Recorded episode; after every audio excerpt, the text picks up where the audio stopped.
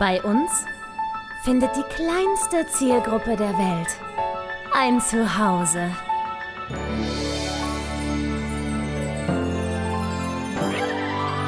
Martin Garneider, Konstantin Zander und Julia Vieregge. Bester Podcast der Welt. Sag du doch heute mal Hallo. Oh, darf ich auch mal? Du darfst. Oh, ich raste aus. Meine sehr verehrten Damen und Herren, herzlich willkommen zurück zu der nächsten regelmäßigen Folge vom Und Bitte Podcast. Oh es Gott. gibt uns noch. Ei, es ei, ei. gibt uns noch. Wir sind Hallo es selbst. Julia. Hallo Konstantin. Herzlich willkommen alle Mann zu Folge 99. Ei, ei, ei. Same procedure as last year. Höre mal, wir hier. Also, Freunde, was haben wir geschwitzt? Was haben wir uns eine Arbeit gemacht? Wir haben nämlich gerade ausgeklügelt, wie wir unsere große Folge 100 Sause bestreiten wollen, weil wir haben Dinge vor. Aber wollen wir, wollen wir erst rüber, wollen wir erst mal Hallo sagen, uns updaten oder wollen wir gleich mit dieser Information rausstarten, bevor alle eingeschlafen sind? Nö, ich finde, ich finde, das ist gut, dass du das jetzt angeteasert hast. Und das werden wir ganz am Ende der Folge, so in Nein. anderthalb Stunden, erzählen. Nein, komm, wir erzählen jetzt kurz. Wir erzählen das jetzt kurz, Okay. damit das vom Tisch ist. Also, Sie kann nicht an sich halten. Nee. Sie schafft es nicht. Ich sage es dir, alle, die das zum Einschlafen hören, die sind in den nächsten 3 Minuten 45 sind die, sind die sofort eingeschlafen. Wir müssen das jetzt schnell Okay. erzählen. Liebe Freunde, Okay. liebe schönste, kleinste, beste Zielgruppe der Welt, wir alle gemeinsam, du und ich, lieber Zuhörer, und der Konstantin, wir, wir haben einen Termin miteinander. Jetzt denkt ihr, es ist das Konzert. Nee, es ist nicht das Konzert. Wobei, das steht ja auch noch aus, ne? Das steht ja noch Lass uns aus. das einfach nicht mehr erwähnen und dann muss auch nicht geschehen. Also, wir haben einen Online-Termin miteinander. Ist das fein? Denn wir wollen Folge 100 gebührend bestreiten, weil das, also wir hatten viele Dinge versprochen und irgendwie passiert das jetzt auch nicht so richtig, aber auch ein bisschen schon. Und wenn ihr da dabei sein möchtet, dann seid doch bitte mit eurem Zoom und einem Kopfhörer und einem Gerät, wie zum Beispiel eurem Mobilfon, ja, Mobilfunkgerät, äh, am Start am 19. Februar ab 18 Uhr. Da werden wir, Konstantin und ich, auf Zoom sein und für alle Menschen wird dieses äh, Meeting zugänglich sein, die Interesse haben, dabei zu wohnen. Und zwar werden Konstantin und ich uns ein paar schöne Ausschnitte aus den vergangenen 100 Folgen anhören werden da nochmal drüber sprechen, drüber lachen, höchstwahrscheinlich uns auslachen, weil wir, weil ihr wisst warum. Wir sind, wie wir sind halt. Und wer dabei sein möchte und das mit uns bestreiten möchte oder da einfach passiv zuhören möchte oder gar Teil des Gesprächs sein möchte, der möge doch am 19. Februar ab 18 Uhr irgendwo in diesem Zeitraum mit dabei sein bei unserem Live-Zoom-Meeting für die Folge 100.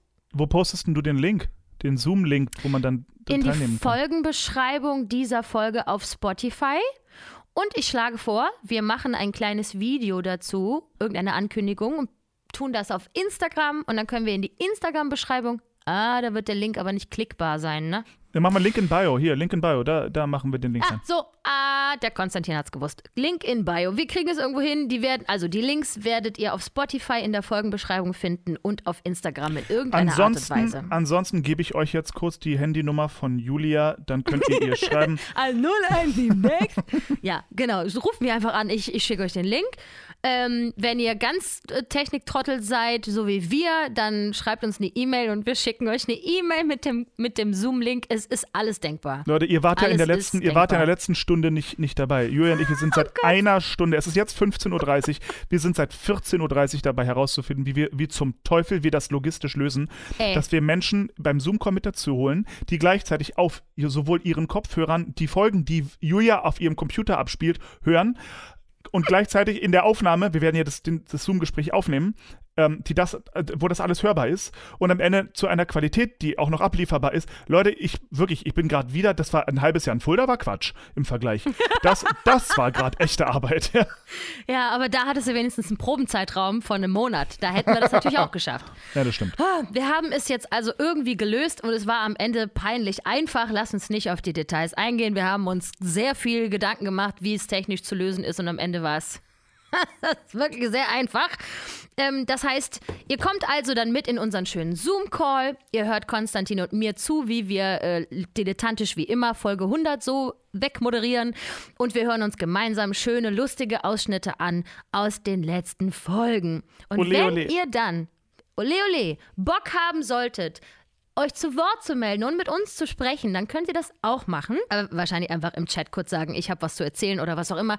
Ihr könntet zum Beispiel mit uns sprechen und uns sagen, also ich fand ja am allerlustigsten aus Folge 10 Jubiläumsbesäufnis ab Minute 23. Hört euch das mal an und dann hören wir uns das in diesem Moment an, alle gemeinsam und Voll. reden drüber. Und das Ding ist, das Ding ist, ihr, ihr könnt natürlich auch das einfach in den Chat im Zoom-Call dann schreiben, wenn ihr nicht verbal zu hören sein wollt.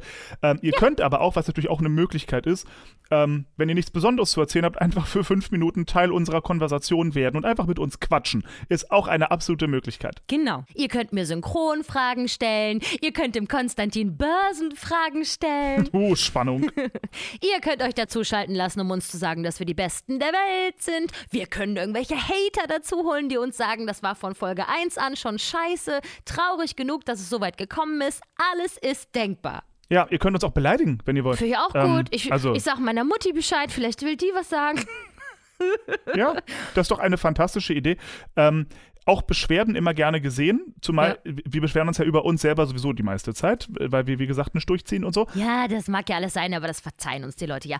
Äh, falls ihr die ersten, ich glaube seit Folge 65 haben wir das neue Logo. Davor die Folgen hatten wir ja offline genommen, jada jada, ihr wisst Bescheid. Wer äh, den Link zu diesen versteckten Folgen noch braucht, um sich entsprechend vorzubereiten auf unseren großen Zoom-Call, der findet den Link zu unserer Google Drive zu den alten Folgen ebenfalls unter dieser Folge eingebettet ähm, zum Anklicken, falls ihr euch da nochmal durchhören wollt es kann in Zukunft nur besser werden. Ab Folge 100 ist das, äh, gibt es nicht mehr so komplizierte Dinge. Wir, wir machen das jetzt besser.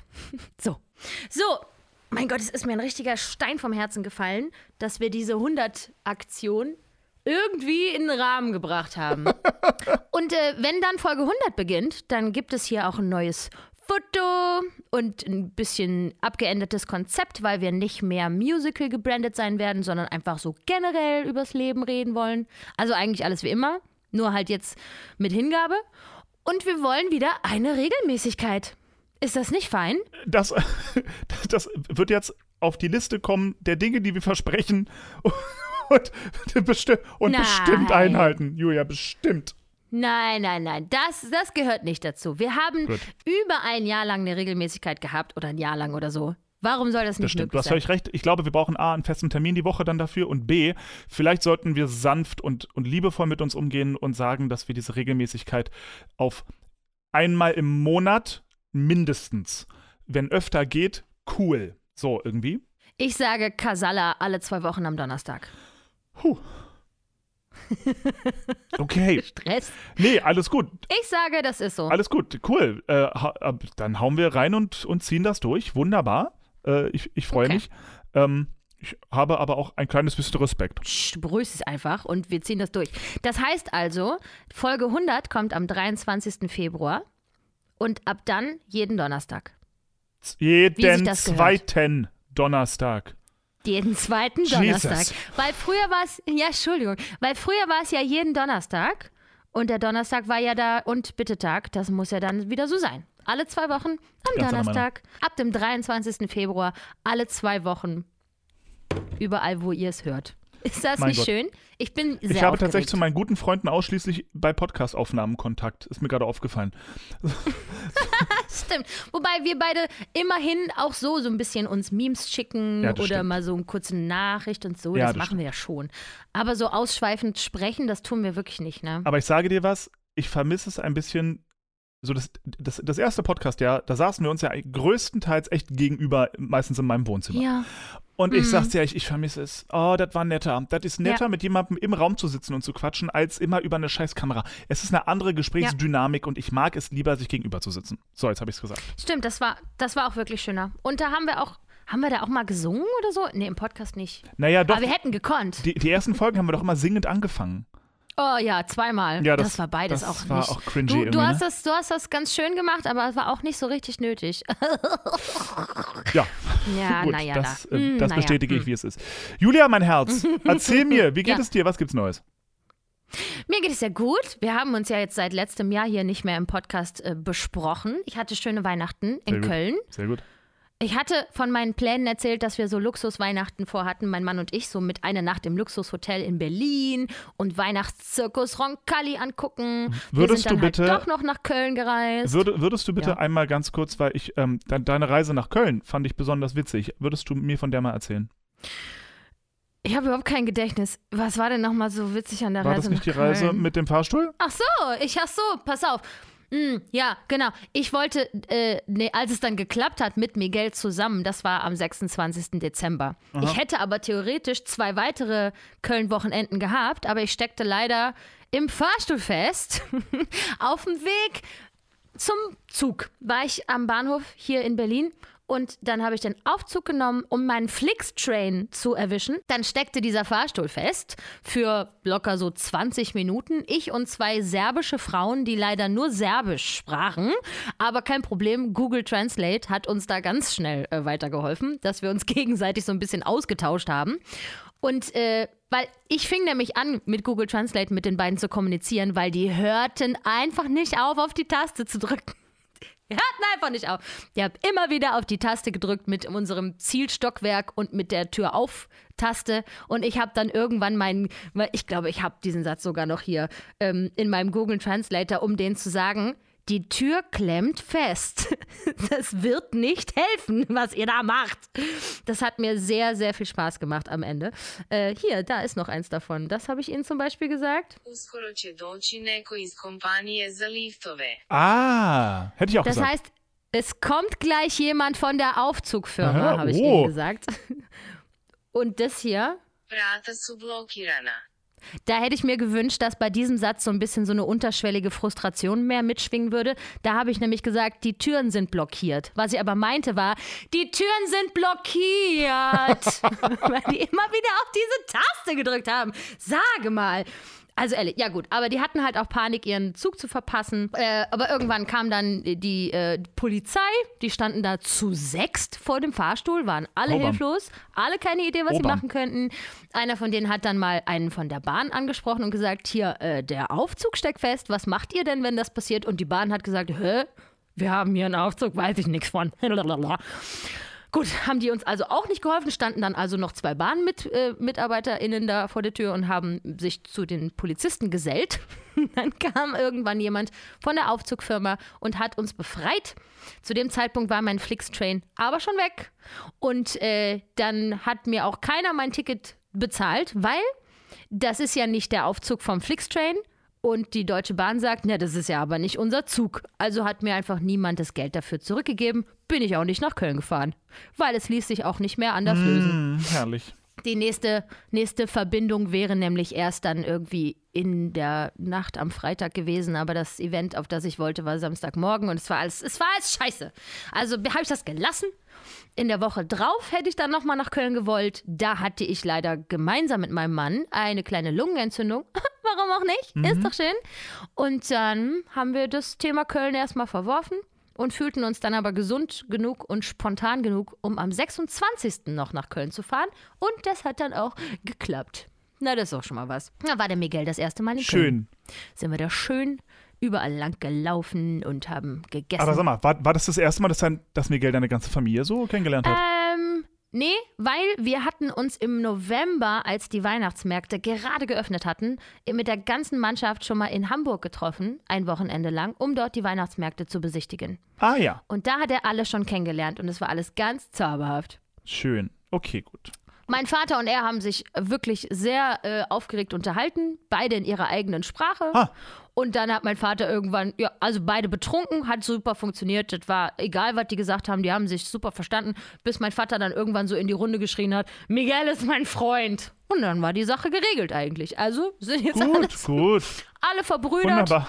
Ist, ist schön. Lief, lief super. Tja, So läuft das. Bei, bei meiner Familie geht das mit der Liebe über den äh, Bierkrug, weißt du? Oh, das kenne ich aber auch gut. Das kenne ich auch. Wie, das das, Ja, das war, ja. wie war das, wie, wie Jürgen von der Lippe das so schön sagte, ähm, du möchtest die Welt nicht nur umarmen, du möchtest sie erlösen. Ja, genau. Und Miguel hat halt alles gesagt, was er auf Deutsch so sagen konnte. Und einer der Sätze ist halt, heute ist ein guter Tag, um sich zu betrinken. Ja. Daraufhin sagte mein Vater, ja, jawohl, mein Sohn, Brust, Miguel ist mein Freund. Und damit war der Abend gelaufen. Da war dann nur noch Tanzen und es Und war hoch die Tassen, ja, es geil. war ein großes Schön. Fest. Schön. Aber so soll es doch und sein. hoch die Tassen. Julia, so Ja, soll es doch Es war sein. total schön. Finde ich auch. Nicht wahr? Und ihr wart doch über Weihnachten auf Malotze, nicht wahr? Wir waren auf Malotze, genau. Ja, mein, meine Ach, Eltern sind ja schön. weggezogen auf die Insel und so waren wir das erste Mal auf Mallorca und das war auch total schön. Das war ganz, ganz, äh, ganz anders. So, ich äh, bin ja so ein, so ein traditioneller Weihnachtsfeier, so mit, mit, ähm, mit Liedersingen zusammen, ganz cringy und, und so Ja. und, und klingeln, wenn das Christkind aus dem Fenster geflogen ist und so Späße, ne? Also, so das, das, das ist so mein Weihnachten. Und auf Mallorca war es einfach auch alles ein bisschen anders und es war halt ein bisschen, ähm, es, es war mehr wie so ein wunder, wunderschöner äh, Galaabend, möchte ich sagen. Ja, also es war ein, alle ziehen sich Oha. schön an, es gibt was Schönes zu essen, dann beschenkt man sich kurz und dann isst man weiter und trinkt weiter und geht wieder schlafen. Also es war sehr, es war, es, es war, es war ähm, nicht so traditionell, aber es war trotzdem sehr schön. Zumal äh, meine Eltern bauen da ja auch Wein an. Und ähm, der Wein wird von Jahr zu Jahr besser. Und der Wein, der Mm. aktuell in der Flasche ist, der ist Jahrgang 2030. Nee, tatsächlich 20, glaube ich, oder so müsste das sein. Julia, ich mag, ich bin kein großer Rotwein-Fan, aber dieser Wein, Alter, da habe ich mich mit einem blanken Arsch auf den Boden gesetzt. Das war so lecker. Das, äh, der war, Kann die Julia da mal eine Flasche von haben oder Alter, was? ich wünschte, ich will davon selber Flaschen haben, aber wie willst du denn die von Mallorca herkriegen? Das ist ein Riesenaufriss.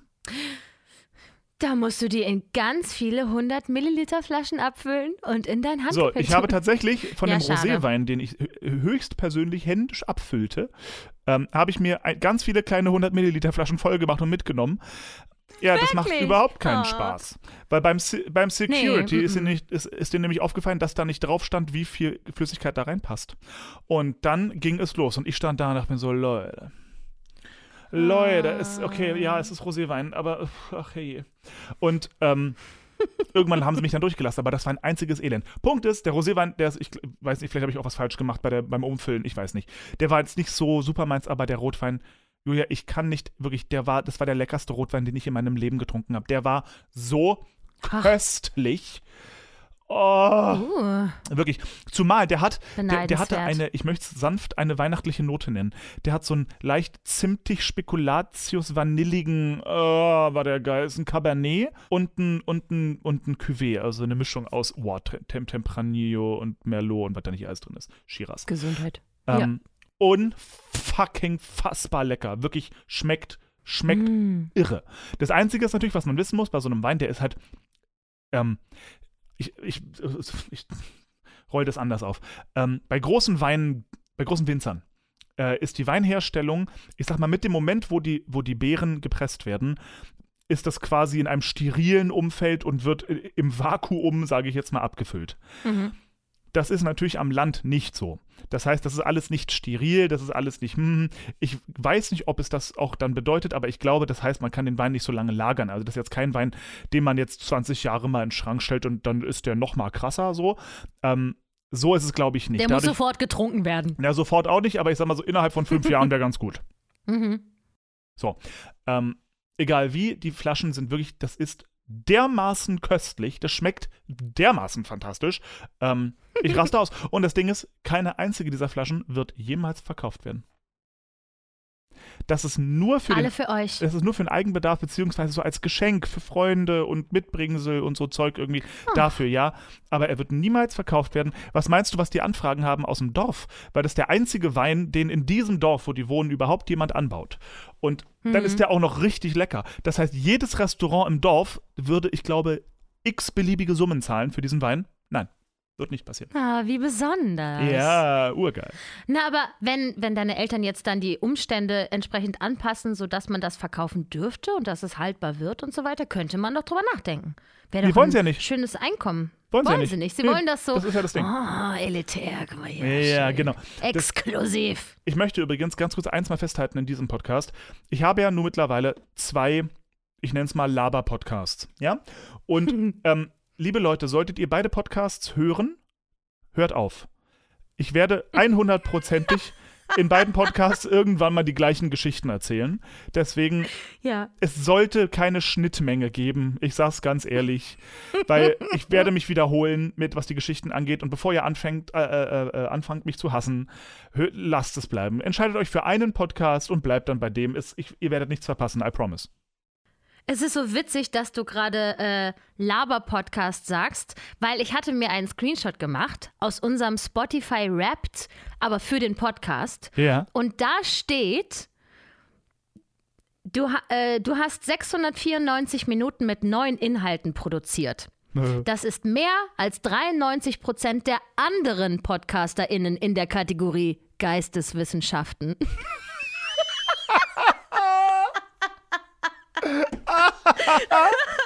Was ist denn da schiefgegangen, Spotify? Ach Das du ist für, Kacke. fand ich ein bisschen. Vor allen Dingen, ich dachte erst, so einfach als Vergleichswert in der Kategorie Geisteswissenschaften hättest du jetzt, wärst, es jetzt sehr viel. Aber da steht ja explizit, mehr als 93 Prozent der anderen PodcasterInnen in der Kategorie Ach Geisteswissenschaften. du Scheiße. Ich meine, gut, das Ding ist, ich finde, ähm, mit, mit, mit Salon Flamingo haben wir auch solche äh, Stats bekommen, ja, so mega krasse Ja. und dieser erfolgreichste Top 5 der Welt, lalala, lululu, in eurer Kategorie. Ähm, ich glaube, das ist so eine Art Statistik, wie, wie sie es im Basketball machen. Hat die meisten Körbe innerhalb von drei Metern seit dem Jahre 2018 äh, umringt von drei Gegnern geworfen. So, ja. Also völliger Quatsch. Super explizit. So mega explizit, so ganz, ganz runter reduziert auf. Wahrscheinlich sind Ja, wir, ja. wir, wir sind wahrscheinlich der, der erfolgreichste Podcast, ähm, die sich auf Discord verbinden in Wien und Berlin und nur einmal alle drei Monate veröffentlichen. So, da, da Ja. sind wir die erfolgreichsten. So. Ähm, ist, doch auch, ist doch auch eine Trophäe. ja, das ist die, Hm. das, das ist die sogenannte Teilnehmerurkunde. Die hatte ich auch bei den Bundesjugendspielen immer Jedes so. Mal. Ganz da. ehrlich, hier, äh, habe ich schon mal meinen Rant über die Bundesjugendspiele hier abgelassen? In irgendeiner alten Folge? Definitiv, ja. Definitiv, okay. Ja, Dann ja, tue ich es jetzt ja. nicht mehr. Aber du kannst- also nö, meine, nö, nee, lass dich nee, bitte nicht nö, aufhalten. Nö, nee, Aber nö. die ganze Institution Bundesjugendspiele katastrophal. Alle Menschen, egal wie sie sind und wo in, in, in ihrer Entwicklung an den gleichen Maßstäben festzumachen, das ist einfach zum Kotzen. Mm. Du hast da, weißt du, da steht ein Affe und ein Fisch und ein Elefant und alle müssen auf den Baum klettern. Ist doch scheiße. So, und das aber genau, Naja. genau das ist das Ding. Ich denke mir, wenn ihr schon Bundesjugendspiele macht, dann macht ihr bitte auch Bundesbiologiespiele, also Bundesnaturwissenschaftenspiele, verpflichtend, und Bundeskunstspiele für alle, die malen können, und Bundes, ähm, äh, Mathe-Spiele. und Bundesgesangsspiele, bitte. So, Ja, so. Ja. und dann Aber nee. hören wir uns nochmal. Hm, nee, wieder nur Sport.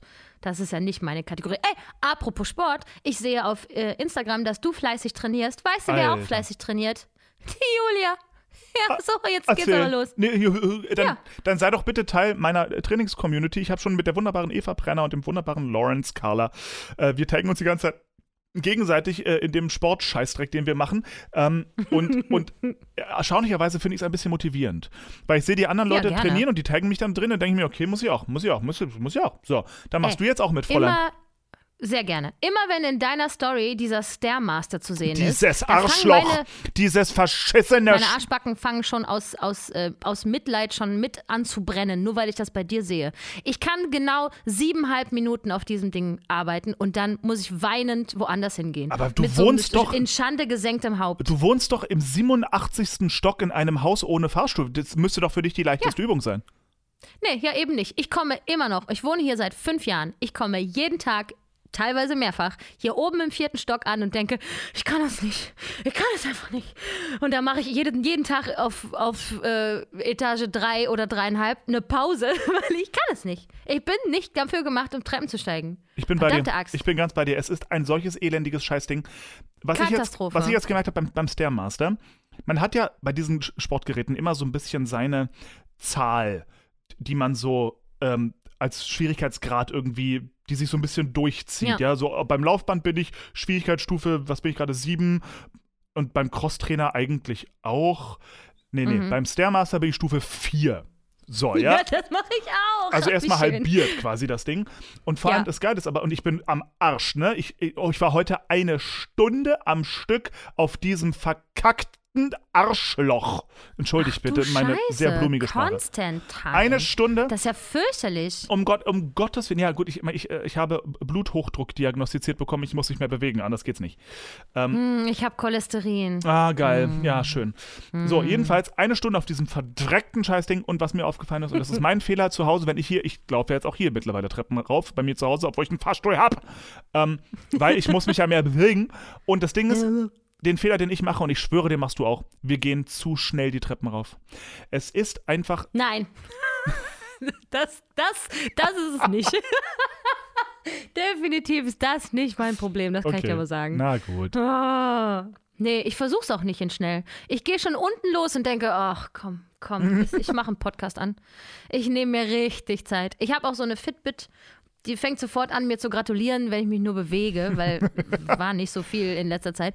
Aber bei den Treppen immer gleich, yo, los geht's, Training gestartet, weil sofort mein Herzschlag einfach Ja. unter die Decke geht. Ich bin so ein faules Stück Scheiße, kannst du nicht anders sagen. Nee, geht mir auch so. Aber jetzt, also seit Silvester machen wir drei bis viermal die Woche Sport. Im, im, im, im haben- Fitnessstudio oder wo seid ihr? So. Ja, im Ja. Fitti. Ich mach, uh, ich habe am Anfang nur Cardio gemacht, weil man muss ja irgendwie anfangen und Ja. Will nicht gleich sterben. Mittlerweile mache ich ein ziemlich elaboriertes Kettlebell-Training. Das macht mir so viel Spaß. Nice. ey. Ich mache auch, ich mache wirklich nur äh, Cardio so zum Warmwerden. Zum Beispiel eine halbe Stunde auf dem Laufband steil nach oben gehen. Langsam steil nach oben gehen. Und dann mache ich so eine halbe Stunde Kettlebell. Also Geil. sechs Kilo und, oder acht Kilo, je nachdem welche Übung. Und ich habe mir da nur Übungen rausgesucht, die ich persönlich super finde, die mir Spaß machen. Ich mache nichts, was mich quält. So, und also, genau das, genau das ist das Ding. Mir ist aufgefallen, das habe ich im anderen Podcast eben auch schon erzählt, so, das ist so ein psychologisches Thema, gerade für uns Sportmuff, äh, Sportmuffel. Und wenn wir anfangen, da Übungen zu machen, die uns keine Freude machen, dann hören wir Mhm. Nein. auch sehr bald wieder auf. So, es Sofort. muss irgendwie Freude machen, ansonsten sind wir da raus.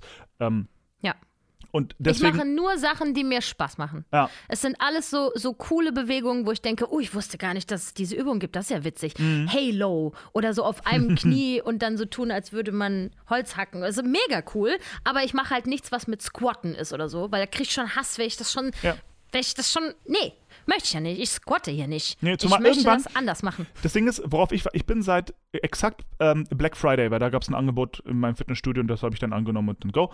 Und ich bin gespannt, ob es irgendwann kommt und wenn es kommt, wann es kommt, ähm, dieser Moment, wo ich Bock habe, mich herauszufordern. Weißt du, wo ich Bock habe, mal auf Übungen, die ich nicht mag, um sie dann irgendwie besser zu können. So, aber ich lasse das von alleine kommen. Und bisher ist einfach für mich so die Devise hingehen, einfach machen und das ist besser als nicht hinzugehen. Und Punkt. So, genau. Ende aus. Und wenn einfach, ich hier, und, und einfach irgendwas machen. genau und, und, und, und wenn ich dort Ja. bin und merke irgendwie, ich mache heute nur eine halbe Stunde Crosstrainer und dann habe ich keinen Bock mehr, okay, dann gehe ich nach Hause. Fertig. Ende aus. Mickey Mouse. Ich bin da auch sehr nett zu mir und Ja. äh, werfe mir auch nichts vor und sage, wenn ich nach einer halben Stunde nichts mehr machen will, dann mache ich auch nichts. Ja. Ich war aber da. Das reicht doch schon. Richtig. Ich war da, So. habe einen Shake getrunken, einen Keks gegessen und bin wieder gegangen. Und das war, mehr kann man von mir nicht Nee. verlangen. Das zählt nun wiederum nicht. Aber ich esse zum Beispiel auch äh, super reduziert nur noch Kohlenhydrate, was natürlich traurig ist, weil Kohlenhydrate sind die besten Hydrate, wie ich finde.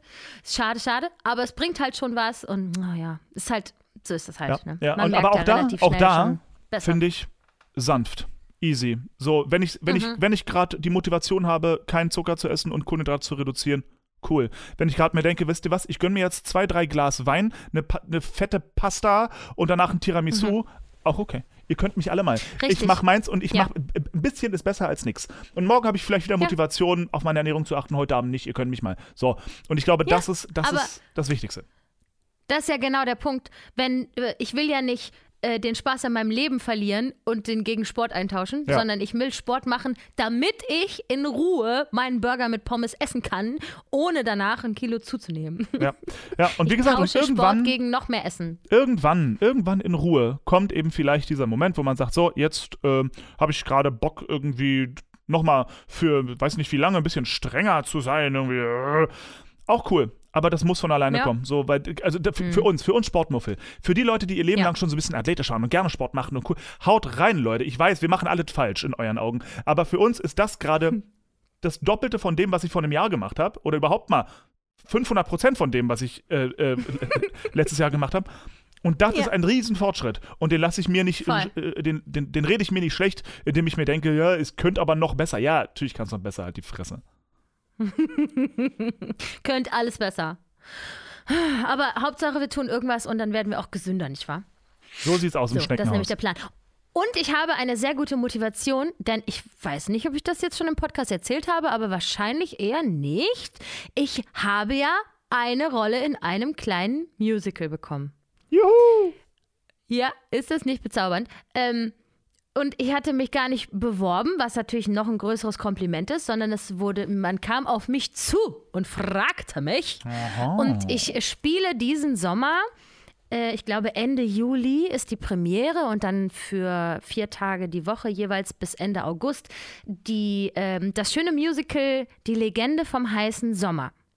Ich hatte das bei Insta auch schon gepostet, dass ich das mache. Da hat mir die Johanna Z übrigens geschrieben. Die Rolle, die ich spiele, hat sie auch schon gespielt. Ach, in nett. Leipzig, glaube ich. Und äh, das ist ein Vier-Personen-Stück und ich spiele das in der Nähe von Berlin in Bad Freienwalde im Hoftheater dort. Und bin sehr aufgeregt. Und ich glaube, dass mir das auf ganz viele Arten gut tun wird. Erstmal das Kriegsball begraben mit dem Musical-Business, das ich äh, seit 2012 im Beruf war und nie eine einzige Rolle hatte, hat mich einfach wirklich sehr traurig gemacht. Und ich kann also jetzt mit Fug und Recht behaupten, ich bin Musicaldarstellerin und ich habe sogar schon mal einmal eine große Rolle gespielt. Ist ja egal wo, fragt keiner, ist ja egal. Habe ich gemacht und gut ist.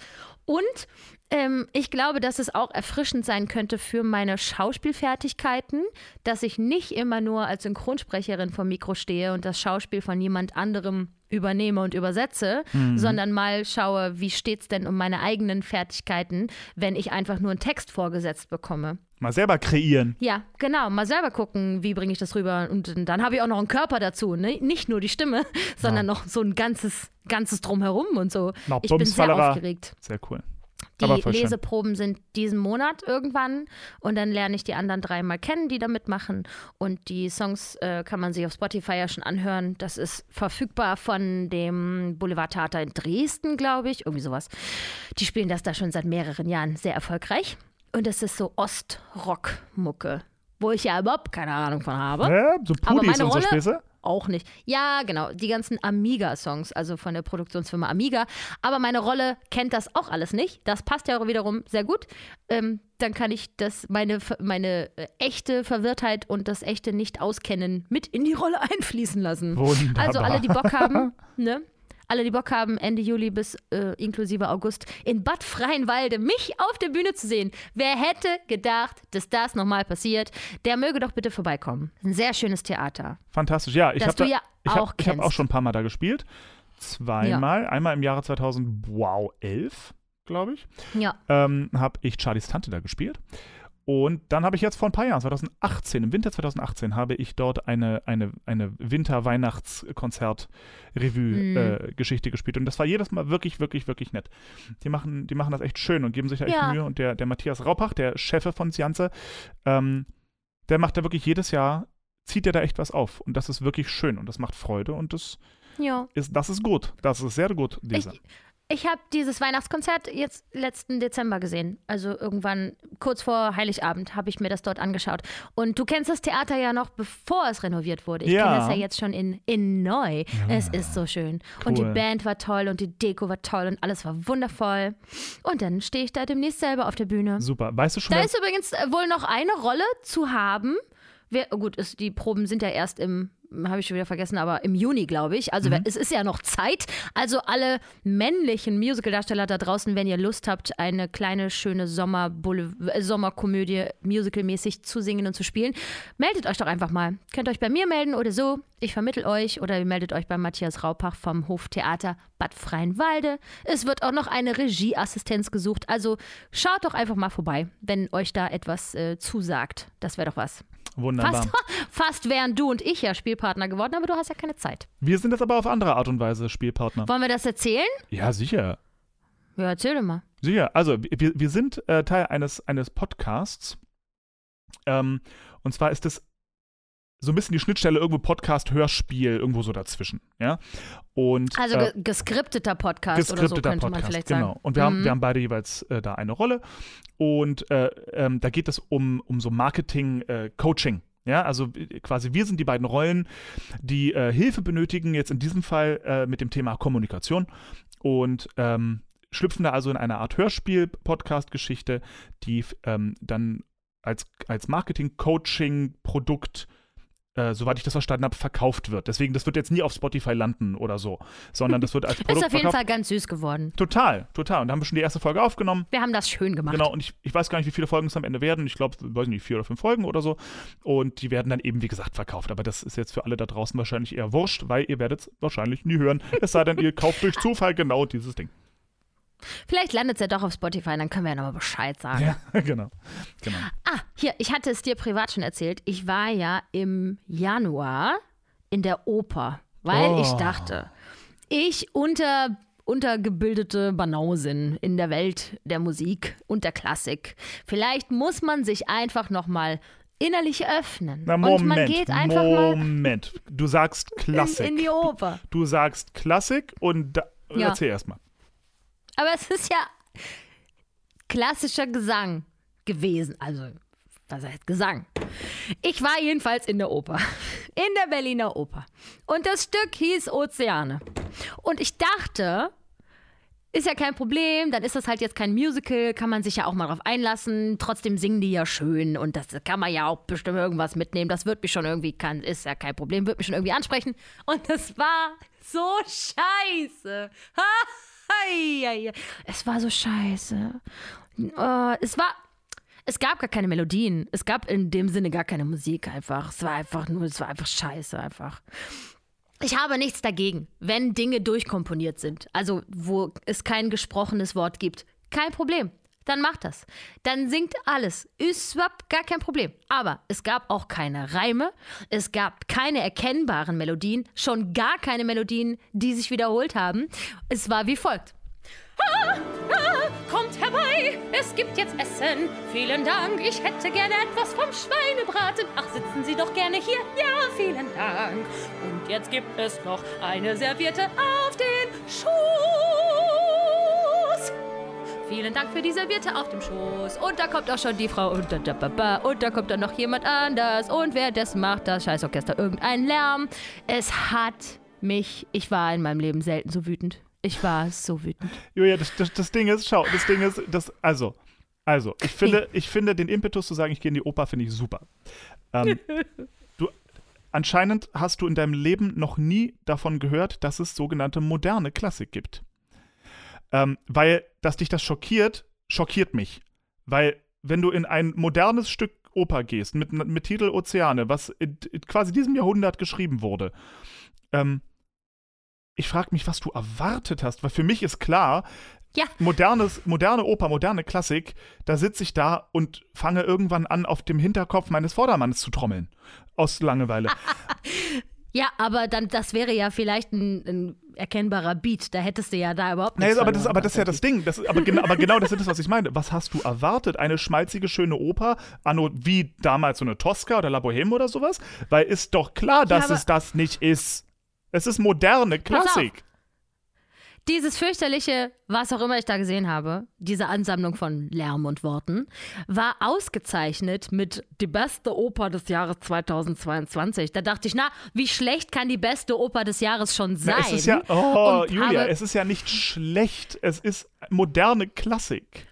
Nee, nein, nein, nein. Jetzt, also, Maga, es gibt auf diesem Planeten niemanden, der das anguckt und dann rausgeht und sagt, das war toll. Also, das war Na, aber offensichtlich schön. gab es welche, weil Nein. es hat gewonnen, bestes Stück. Also irgendwen gab's. Ja, und das halte ich für eine, eine allumfassende Verschwörung, dass Leute sich zusammenfinden und sagen, nee, wir können aber jetzt nicht sagen, dass das scheiße ist. Ich meine, es ist schon scheiße, aber das können wir ja jetzt nicht sagen, es war ja teuer. Weil das hat 11 Millionen Euro gekostet. 11 Millionen oder So. so. Weil es, vielleicht ist das auch die Friedrichstadt-Palast-Produktion, die ich gesehen habe. Ich verwechsel das vielleicht, aber ist egal. Es war richtig, richtig scheiße. Das, was aus dir gerade rauskommt, ist das, was, ähm, was Leute zum Beispiel sagen, wenn sie sagen, ja, Sondheim-Stück, ja, das ist doch scheiße, das ist nicht melodisch, die Kostüme waren nicht so schön und das Bühnenbild war nicht laut und wo sind die Frauen, die die Beine schmeißen? Das ist auch scheiße. ja, aber da ist wenigstens eine erkennbare Nein, Geschichte. das ist aber nicht Musical. Das ist kein Ozeane gutes Musical. Sondheim schreibt keine guten Musicals, weil das sind keine Beine schmeißenden Frauen und so. Deswegen ist es ein schlechtes Musical. So. Nee, nee, Konstantin. Das ist du genau kannst es das, nicht du sagst. nachvollziehen. Das, nein, es ist, es ist fernab von einer Frage vom Geschmack. Das war einfach scheiße. Und ich habe eine grundsätzliche Frage. Ist die Musik und das gesungene Wort und alles, was da auf der Bühne passiert ist, ist das geheim oder warum gibt es keine Mikrofone? Das Ich ist das nächste Ding. 22. Julia, Vierecke. Alter, Kei- das kann Entschuldigung, nicht keine. Oper auf der Welt ist verstärkt. Das war noch nie so. Das, ja, das mag ja sein. Aber was ist der Grund dafür? Womit rechtfertigen Sie das denn? Ich saß in Reihe 22 von 56 und ich habe meine Ohren gespitzt, wie ich sie noch nie spitzte in meinem Leben. Und ich habe wirklich nur sehr wenig hören können. Das arme Orchester, das Orchester war natürlich auch lauter als die unverstärkten Stimmen auf der Bühne. Da war ein Chor mit 40 Leuten, die mussten alle so leise singen, damit man die Hauptrolle noch hören kann. Warum gehen die durch diese Scheiße und, äh, und stellen da nicht einfach ein paar Mikrofone hin? Wa- das weil- ist doch fehlgeleiteter Stolz. Nein, ja, das, okay, das, das ist eine ganz andere Diskussion. Äh, wenn, wenn du große Open-Air-Opernproduktionen hast, die sind natürlich verstärkt, weil da kommt keiner rüber. Aha. Aber ähm, in, in Opernhäuser werden akustisch so gebaut, dass es n- eben nicht, die haben da, glaube ich, nicht mal dies, das Sound-Equipment da, um Leute zu verstärken. Das ist, gehört zum Genre. Das ist ein bisschen wie, wie wenn du sagst, ähm, Musical ist verstärkt. Stell dir vor, du machst da ein äh, We Will Rock You auf die Bühne unverstärkt. So, ist genauso falsch. Ja? Ja. Ja, nee, in die Richtung unverstärkt ist immer falsch. Nee.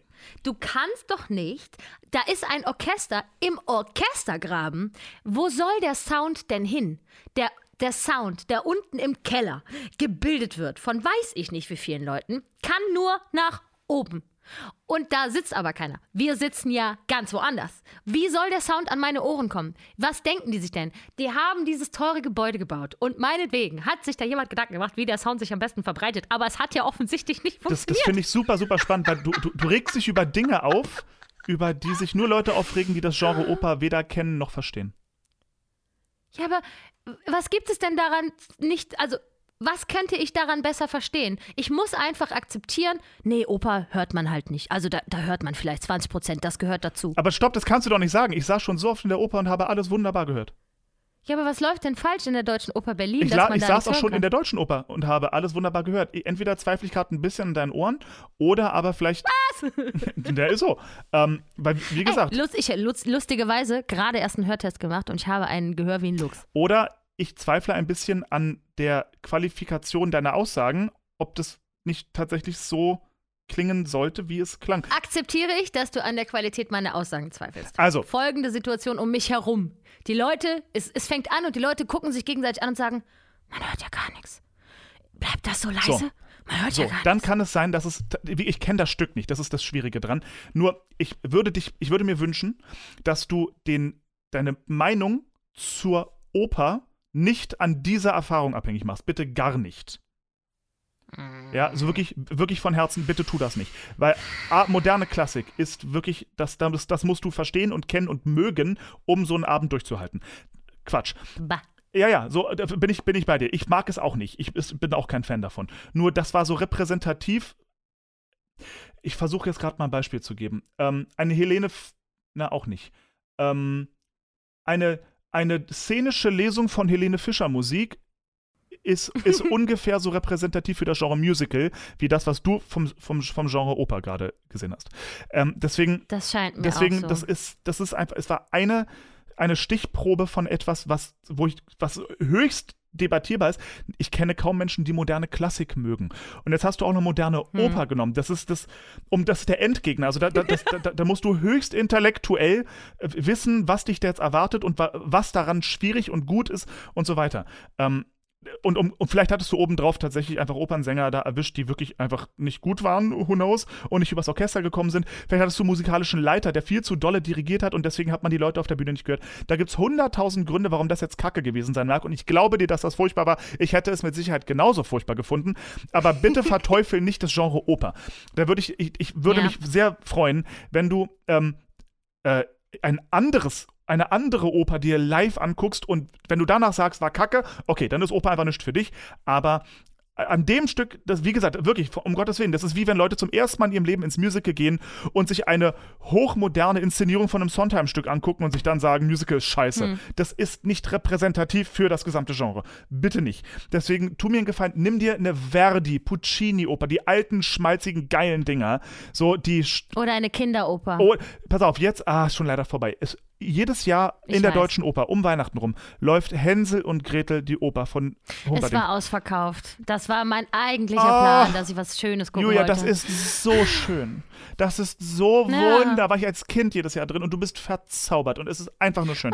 So, aber deswegen Das ist, was ich wollte. Ja, das ist doch ich. alles, was ich wollte. Ich war so wohlwollend. Ich war so offen. ab in die komische. Oper mit dir und guck dir äh, äh, die Zauberflöte an. Das ist Ja. Das ist viel repräsentativer und vor allem für einen Operneuling so viel sinnvoller, um nicht von vornherein total abgeschreckt zu sein. Ich verstehe so, was du da gerade fühlst. Ich glaube, ich würde das auch Mhm. nicht aushalten. Ähm, aber ich weiß eben, Oper ist was ganz anderes, kann auch was ganz anderes sein. Weil es kann total kitschig, romantisch, schwülstig, geil sein. Ähm, und so richtig, richtig schön. Dafür würde ich aber eben sagen, ab mit dir, Tosca. Ich sag's dir, Tosca, das ist, ist eine Oper. Ja. Bei, bei Tosca gehe ich rein und heule, weil es so schöne Musik ist. Das ist wie den ganzen ich will Abend. so gerne Nabucco sehen. Ja, auch geil, auch geil. Nabucco Die sehen. alten Schinken, ja. Nimm dir einen alten Schinken und bitte, ger- mal ganz bescheuert, wenn du dir schon, also wenn du es schon machst, dann bitte mach es an einem Haus blöd, aber wie der Wiener Staatsoper. Ich kenne die Inszenierung jetzt nicht äh, in, in der Deutschen Oper und ich kenne die Inszenierung auch nicht in der Staatsoper, aber in der Wiener, spezifischen Wiener Staatsoper, da nehmen die solche Stücke und inszenieren die nicht modern, sondern da hast du die alte, klassische Kabums-Inszenierung, ja, weißt du, wo es einfach Ja. Ah, wo es einfach schön ist und nicht in irgendwie dem Argentinien der 80er spielt, ja. Und das ist wirklich, wirklich. Das ist was ganz anderes. Da kannst du auch in der Pause gehen, weil du sagst, oh, ist mir ein bisschen zu langweilig, aber trotzdem, da versteht man, warum, warum Oper auch geil sein kann. Und da da sind dann Sänger auf der Bühne, wo du dir denkst, wow, Alter, die schmettern dir die Biester da um die Ohren, dass es nur so knallt. Ähm, Turandot, guck dir Turandot an. Da hast du das berühmte Nessun Dorma drin, ja, die berühmteste Oh, Tenorarie mhm. der Welt in weit. In Tosca hast du mit die berühmtesten Dinger drin. In Nabucco hast du die berühmtesten. In Macbeth von Verdi. Fuck me sideways. Das Mhm. ist so geil, ja. Da, da versteht man, warum Leute Oper mögen. So, wenn du Ja. dir sowas anguckst, dann verstehst du, auch wenn es deins nicht ist, dann verstehst du aber, okay, ich verstehe, warum Leute das geil finden, meins ist nicht, aber go. Aber diese moderne Geschichte, das tut mir so leid, dass das dein, dein, deine erste Erfahrung in der Oper war. Weil das ist, Nee, es war das zweite Mal. Ich war mit 15 schon mal, aber da war ich wirklich auch nicht zugänglich für den. ja, äh, ja, furchtbar. Gedöns. Wirklich, wirklich, wirklich. Bitte, bitte, bitte, tu dir einen Gefallen, gib dem Genre noch eine Chance und frag mich vorher, wenn du die Tickets kaufst. Um Erlaubnisse. Ja. Ja, ich werde mir vorher von dir einen Rat einholen. Ich war so enttäuscht. ey. ja. Immerhin waren wir nicht die Einzigen, die in der Pause gegangen Ja. sind, weil es ist ein Zweiakter und wir strömten Ja. alle. Also wir strömten aus Ganz dem Haus. wichtig, dann auch auf, als Anfängerin, bitte auf gar keinen Fall eine Wagner-Oper. Auf, egal wie berühmt das alles ist. Und Ringen der Nibel Ringen der Nibelungen, so wie berühmt, don't do it. Eine Wagner-Oper Mhm. dauert um die fünf, sechs Stunden. Verstehst du? Das, das sind alles so Kleinigkeiten. Das muss, auch Wagner musst du kennen und lieben. Und es ist keine Mhm. gute Oper für Anfänger. Ist nicht. Ich habe trotzdem generell irgendwie ein Problem damit, dass es so ein Genre gibt in der Welt, wo so viele Fallen sind, wo man nicht einfach hin im Musical besteht für mich kein, also für mich als Julia besteht keine Gefahr. Jedes Musical gibst du mir eine Karte, gehe ich rein, freue ich mich. Dass es aber bei der Oper so viel zu beachten gibt, damit man eventuell nicht fürchterlich enttäuscht wird. Ich würde mir so, ich habe mir auch Cats angeguckt und habe es genossen. Guck nicht so. Ich weiß doch wieder, was du denkst. Ich gehe in alle Weber-Stücke rein und kann dem irgendwas abgewinnen. Auch ich kann dann dahinter danach über vieles lachen, aber Mhm. immerhin hat es irgendwas mit mir gemacht, außer Hass. Ja, aber du hast schon, aber das, aber das, aber das ist das, was ich meine. So, es gibt auch im Musical Stücke, die kennst du nicht. Und ich schwöre dir, da sitzt du drin und denkst dir, wo- nee, nee, einfach nur nee. So, Hm. als Beispiel, Hm. und das ist ein Stück, ich, ich möchte dazu sagen, das spiegelt nicht meinen Geschmack wider, aber ich weiß vom Publikum, dass das ein sehr komplexes Stück ist, wo Leute nicht mit können, ist Lazarus, das David Bowie Musical. Das ist nämlich Hm. hochmodern und ein bisschen verquer und die Story ist so, äh, man weiß nicht so genau. Alles so ein bisschen so, ja. Ähm, und das muss man eben, da muss man wirklich das Genre kennen und mögen, um das Hm. gut zu finden. Genauso wie wir hatten Leute, die sind bei Into the Woods gegangen, weil für die war das zu modern, zu weird. Handlung, hä? Ja. So, man hat so eine vorgefertigte Meinung von dem, was man jetzt gerade oder gleich bekommen möchte. Oder zum Beispiel von, von Dave Malloy, fantastisches Stück, das heißt Prelude. Geht um das Leben von Rachmaninow. Und ähm, Mhm. hochmodern, höchst modern. Da ist so die, äh, da ist so die, die, die, die, die Gratwanderung zwischen Musical und moderner Klassik. Weiß man nicht so genau. Das Stück, in dem ich jetzt sein werde in ein, in ein paar Wochen, ähm, Briefe von Ruth, das könnte auch eine moderne Oper sein. Das wird auch interessant werden. Ähm, so, das muss man, Mhm. damit muss man sich befassen. Und das ist auch so ein Stück, da bin ich mir da bin ich der festen Überzeugung, da wird es Menschen geben, die sagen, das ist doch kein Musical, das mag ich nicht. Äh. So, sowas wird es auf jeden Fall geben. Ähm, Ja. und das ist aber natürlich leider, ich finde leider nichts, was an den großen Häusern, Sage Entertainment, VBW, ich sage mal, ich, oder ich behaupte mal, das wird dort nicht gespielt werden, weil es ist zu riskant. Aber das heißt nicht, dass die Stücke nicht gibt. Und eigentlich ist es ja toll, dass die Deutsche Oper sich traut, auch sowas zu machen. Gut, die, die sind subventioniert, die haben natürlich einen ganz anderen Bildungsauftrag und so. Aber es ist doch toll, dass die sowas auch machen, um die Handvoll an, ich sag mal, an Elite-Operngängern, ja, ähm, die das schätzen und das mögen, damit die auch auf ihre Kosten kommen. Oder vielleicht irgendwer, das da drin sitzt und sich denkt, irgendwie ist es total weird und ich verstehe es noch nicht, aber irgendwie finde ich es geil. Gibt's auch. Mich hat es eher geärgert zu denken, dass äh, das, was ich mir da angeguckt habe, mit ganz, ganz viel Geld subventioniert wird und so viele Musicals strugglen und finden gar nicht erst statt oder sterben schnell wieder aus, weil da eigentlich immer private Gelder dahinter stehen. Ja, es gibt aber auch, ja, aber es gibt eben auch das, das Gegenargument, sage ich mal, so ein kleines bisschen, ähm, habe ich gestern witzigerweise gehabt, das Thema Subventionen im Musical. Ich würde mir auch wünschen, dass das mehr subventioniert ist und so. Mhm. Aber mit Subventionen kommen auch Regeln. Und die musst du einhalten, die Regeln. Unter anderem zum Beispiel Sachen wie ein Bildungsauftrag und so weiter. Und wenn du dann als private Firma da sitzt und sagst, wir wollen das und das Stück machen, und da kommt irgendein Kulturfuzzi, der sich mit Musical nicht auskennt, und sagt, nein, ihr müsst äh, lieber so und so und das und das machen, weil das ist jetzt kulturell gerade Mhm, wichtiger, dann sitzt du auch da und denkst dir, okay, Das wusste nee. ich nicht, okay. Äh, Schade. So, so, also das, das ist halt, da, da, also Subventionen bedeuten auch immer eine gewisse Art von Regeln. Wie man das dann umsetzt und wie man den Draht zum Politikern, bla bla bla, ist was wieder was anderes. Be bestes Beispiel Linz, subventioniertes Haus. Und die pushen mit modernen Musicals das Genre voran und so weiter. Aber mich würde es nicht wundern, wenn Mhm. da auch gewisse Regeln sind, die sie einhalten müssen. Aber der Erfolg gibt ihnen ja auch total recht. Deswegen machen die ja in Linz auch so moderne, die haben Prelude gemacht und die haben Lazarus gemacht.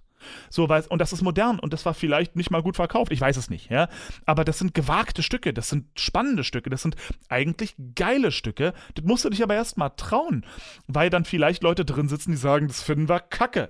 Wenn du jetzt ein Stück machst wie, was haben sie noch gemacht? Singing in the Rain oder Les Miserables oder so. Die Chance, dass da jemand rausgeht und sagt, das ist kacke, ist fast null. Ja, mit Sicherheit. Ja, das und das ist das, was ich meine. Die Deutsche Oper muss auch solche Stücke machen, um einem Bildungsauftrag gerecht zu werden. Ähm, und es gibt eine Handvoll Menschen, die finden das toll. Und im Musical zum Beispiel, ich bin so ein Fan von modernem Musical. So, wenn es ein bisschen weird ist und ein bisschen Handlung irgendwo nicht ganz aufzufinden und, oh, Mhm. was weiß ich denn so. Ich finde das im Musical leider geil. Ich finde das geil. Hm. Nicht, weil ich sage, das war gerade das, berühr das berührendste Stück, was ich je gesehen habe und irgendwie, das hat alle meine Punkte gedrückt, sondern weil es was anderes ist, weil es mal herausfordert, was man erwartet und irgendwie, weil man so gezwungen ist, da zu sitzen und sich zu öffnen. Und das Mhm. finde ich, ich finde das geil. Mir macht das Freude, dieser Prozess. In der modernen Klassik vielleicht nicht so sehr wie im Musical, aber doch, Entschuldigung, Rant Ende, ich. Vielleicht, vielleicht wäre es bei mir anders, wenn ich wie im Musical in das Genre, mit dem Genre aufgewachsen, in das Genre reingewachsen bin. Vielleicht, weil, ne? Weil es das zweite Mal in meinem Leben war, dass ich mich in so ein Haus begeben habe und schon wieder so enttäuscht wurde. So, und jetzt frage ich mich, zum Beispiel, dieses Stück, was ja anscheinend, du hast es so ein bisschen karikativ angedeutet, ähm, war ja anscheinend durchaus auch konversativ. Also da war ja irgendwie gesprochener Text, den man gerne verstanden hätte, um der Handlung zu folgen. Jetzt frage ich mich zum Beispiel, wie das Stück wohl wäre, wenn man das nicht äh, auf einer, gr- jetzt mal nur das Stück, wenn man das nicht auf einer großen Bühne mit einem riesen Orchester macht, sondern eben eher als Kammerversion mit Schauspielern bzw. Musical-Darstellern, ähm, vielleicht könnte man dem dann was ganz anderes abgewinnen. Wenn es nicht mehr so gesungen wäre, sondern mehr, ähm, mehr gesprochen, in Anführungsstrichen. Ja, so ein bisschen, ich denke in Richtung Drei-Groschen-Oper. Ja, Hm. das ist ja auch so ein Stück, was nicht zwingt, wird gern mit klassischen Sängern besetzt, aber was vielleicht geiler kommt, wenn die Schauspieler singen, die vielleicht nicht jeden Ton perfekt treffen, aber dafür irgendwie ne, die Geschichte anders erzählen. Hm. Vielleicht hätte es dir dann besser gefallen. Also ich, ich glaube, dass ich, egal in welcher Aufbereitungsform ich dieses Material gesehen hätte, also auch wenn es ein Musical gewesen wäre, ich glaube, in der Geschichte war für mich persönlich nicht viel zu holen und in der Darreichungsform war das auch, das, es war zum Scheitern verurteilt. Ich würde, ich würde dir dringend empfehlen, ein anderes Stück dir anzugucken. Ähm, weil, wie gesagt, ich sag, me- meins wäre es auch nicht und du darfst auch nicht vergessen, dass ähm, die, die Sänger, die da auf der Bühne stehen, Ich Ähm. glaube, dass die gut waren. das kann gut sein, aber es kann gut sein, kann auch gut sein, dass äh, die vom, dass die festangestelltes Personal an der Deutschen Oper sind und eingeteilt werden und sich bei der Info, was sie da zu singen haben, auch denken, oh, bitte nicht. Mhm. Was ich ein bisschen ähm, äh, super faszinierend fand, war der Gedanke, dass die das alles ja auswendig gerade vortragen. Ne? Ja. Da, es, gibt, es gibt in der Musik keinen Beat, es gibt kein durchgängiges Instrument, was mal irgendwas macht, an das man sich halten kann. Alle spielen irgendwie gleichzeitig was komplett anderes. Es klingt total wild und ein Mhm. Auf und Ab und kein, keine Rhythmusinstrumente und nix. Ja. Und trotzdem setzen die Sänger ja irgendwo auch mal ein und singen ihren Satz und dann singt der nächste seinen Satz und alle singen irgendeine Melodie, die sich mir jetzt nicht erschloss, weil kein Instrument das irgendwie untermalt hat, dass es jetzt der Ton sein soll. Also ich ging davon aus, das sind die Töne, die die singen sollen. Sind die Aber ziemlich sicher sogar, wissen- ja? Ja, höchstwahrscheinlich. Warum die aber wissen, wo der Ton hin muss und wann, ließ sich für mich nicht herauslesen. All das hat mich durchaus beeindruckt und auch fasziniert, dass das jemand leisten kann. Ja. Es ist ja auch irgendwo eine Leistung von allen Beteiligten. Tu dir einen Gefallen und guck dir ein altes Stück an, was schwülzig, schmalzig, kitschig ist und schön ist und Ja. ähm, die ähm, für Opernanfänger von Herzen besser sind, besser geeignet Ich werde berichten, wenn ich den Fehler irgendwo anders wieder gut gemacht habe und mir was Schönes angehört habe. Okay. Okay, das tut, Für- mir, das tut mir sehr leid. Ja, danke für dein Mitgefühl. Wir haben ähm, dann letzte Woche, glaube ich, im Friedrichstadtpalast die aktuelle Produktion gesehen. Das war natürlich das Yes. komplette Gegenteil. Das war natürlich einfach nur laut und cool und viel Getanze, Ja. viel Gesinge. Da auch sehr magere Geschichte, eher so Abwesenheit von Geschichte, aber äh, optisch halt super toll. Und Ja. das Prinzip vom Friedrichstadtpalast ist ja, dass es vor allen Dingen bilingual, es ist Deutsch-Englisch. Also Mhm. alle Informationen, die du wissen musst, werden auf beiden Sprachen irgendwie vermittelt. Nicht so, dass es so klingt, als würde man permanent übersetzen, sondern so eine Hälfte des Dialoges ist Englisch und die andere Hälfte des Dialoges, die Antwort jeweils ist auf Deutsch oder so. Und Okay. überall sind aber relevante Informationen drin. Es war sehr clever. Es war richtig schön. Und äh, mein Gott, so, so pompös, ne? Plötzlich stand die ganze Bühne unter Wasser und dann haben sie da gebadet und dann, dann gab es aber Leute, die geflogen sind und dann gab es da Luftakrobaten und eine riesengroße Band und richtig viele geile Sänger. Also richtig beeindruckend. Bam. Da würde ich auch mal Cool. gerne mitmachen. Das äh, glaube ich cool. dir gerne, aber der Frischstadtpalast reinzukommen ist nicht so einfach. Warst du schon mal in einer der, der Shows dort? Leider nein. Ich habe mal Karten geschenkt bekommen, konnte aber dann zeitlich einfach irgendwie nicht hin. Es war einfach alles ein Hin und Her und ein hoch und runter. Ich war noch nie im Friedrichstadtpalast. Tja, das musste man nachholen. Ja, würde ich gern. Und im, im Dunkeln Essen haben wir auch gemacht. Oh, geil. Ja, das war sehr aufregend. Das Oh, war cool. sehr aufregend. Was gab's? Äh, Ich habe es ja nicht gesehen, aber es, ist, es, soll, es soll wohl Hähnchen gewesen sein. äh, Hauptgang war Hä- Hähnchen gewesen. Ja, aber warte mal, war das, das, war, war das so ein Ding, äh, war das, war das das Ding, wo du vorher nicht weißt, was du essen wirst und es halt auch mal erschmecken musst? Ja, genau. Also du wählst entweder sagst du das vegetarische Menü, das Hühnchenmenü oder das Überraschungsmenü oder Mhm, sowas. mhm, mhm. Und dann musst du halt schmecken und gucken, was so passiert. Und das war sehr, sehr toll. Und es ist Bam. komisch, wie man sich, äh, wie man sich so fühlt, wenn man bei vollem Bewusstsein im Stockdunkeln sitzt. Mit, äh, ich hatte äh, zwei Freunde dabei und Miguel. Und mir wurde teilweise auch schwindelig, weil meine Augen permanent irgendwie nach einem Haltpunkt gesucht haben, den es natürlich nicht gab. Hm. Und äh, man schmeckt auf jeden Fall ganz anders. Ich kann, konnte viele Sachen auch gar nicht erkennen, weil ich so gewöhnt bin zu sehen, was ich esse, dass meine Geschmacksnerven das gar nicht richtig bedient haben, sozusagen.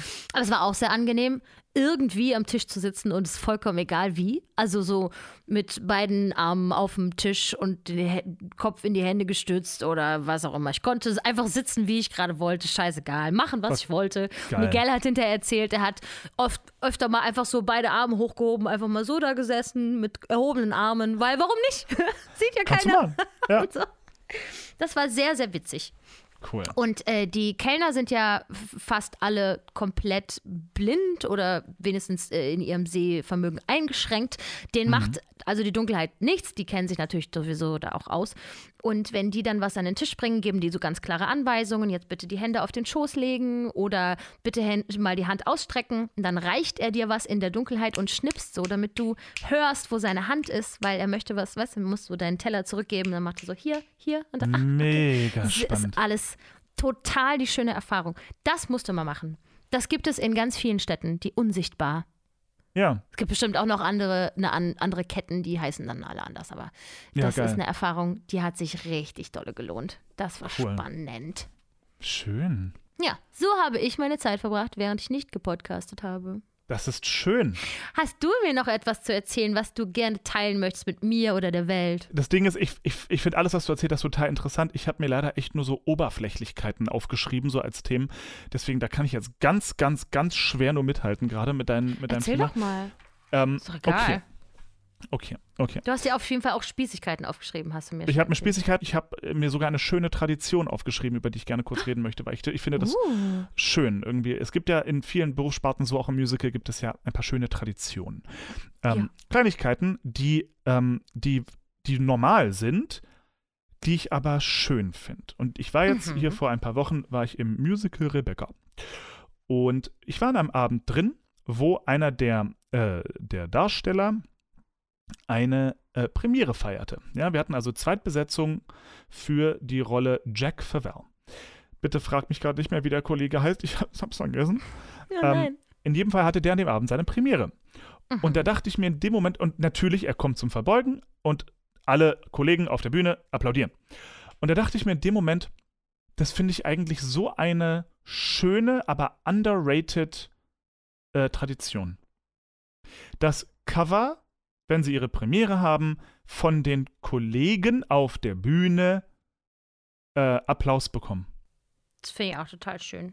Und ich, ich, ich fand das in dem Moment einfach, ist mir das, ist mir das so klar geworden und mir dachte, dass mir dachte, oh Mensch, das gehört dazu. Und es, die meisten klatschen natürlich auch aus Pflichtbewusstsein, weil man macht das eben bei der Premiere von einem Kollegen. Aber ich fand das super schön. Und das Das wollte ich, ich, rührend, ich wollte. ne? Ja, total. Die und ich wollte das irgendwie mal hinstellen. Ja, ne, weil es ist ja auch so ein bisschen ein, so ein Gruppending, so eine Cast ist ja eine Familie irgendwie. Und da hat jemand echt drei Stunden vielleicht auch ein bisschen gelitten, weil aufgeregt und, äh, und verwirrt und nervös und weiß ich was alles. Ähm, und wird dafür auch von den Kollegen belohnt mit einem kurzen Applaus. Ähm, und das finde ich toll. Und das finde ich, wollte ich einfach nur mal gesagt haben, dass ich das Ja. irgendwie schön finde und Das dass ich, ich dass es, dass es mich freut, dass es so ungeschriebene Gesetze gibt, wie eben, dass man einem Kollegen zu applaudiert, wenn er seine Premiere hat. Und das freut mich und das finde ich schön und, und so, so. Mehr wollte ich gar nicht erzählen. Amen, so ist es. Sehr schön. So, aber ich möchte jetzt über eine Sache äh, mit dir, mit dir diskutieren, Ja. ähm, Bitte, wo, ich, wo ich Zustände kriege, beziehungsweise wo ich glaube, auf eine Antwort gekommen zu sein, aber es macht mich irre. bitte. Wie, wie siehst du das? WhatsApps schnell beantworten oder langsam beantworten? Wie meinst du das? Wenn du eine WhatsApp bekommst, beantwortest du sie, sobald du sie gelesen hast? Wenn der Moment das zulässt, auf jeden Fall. Normalerweise ist es so, dass ich die WhatsApp auf ungelesen lasse, bis ich in zeitlichem Zustand bin, dass ich sofort darauf antworten kann. Das heißt, wenn ich es gelesen habe, dann, weil ich jetzt darauf antworten werde. Ich sehe, Okay. ah, Konstantin hat mir geschrieben, ich kann in der Vorschau schon irgendwie sehen, es ist eher eine Frage oder eher so ein, was, vielleicht was Lustiges Ja, oder ja, so. ja. Kann ich aber erst in einer Stunde wirklich drauf eingehen, dann lese ich das jetzt nicht. Weil sonst vergesse Was ich auch, ist- dass es existiert. Was ist so das längste, was du, ähm, was du akzeptabel findest, um auf eine WhatsApp zu antworten? Spezifisch WhatsApp. Ein Tag, zwei?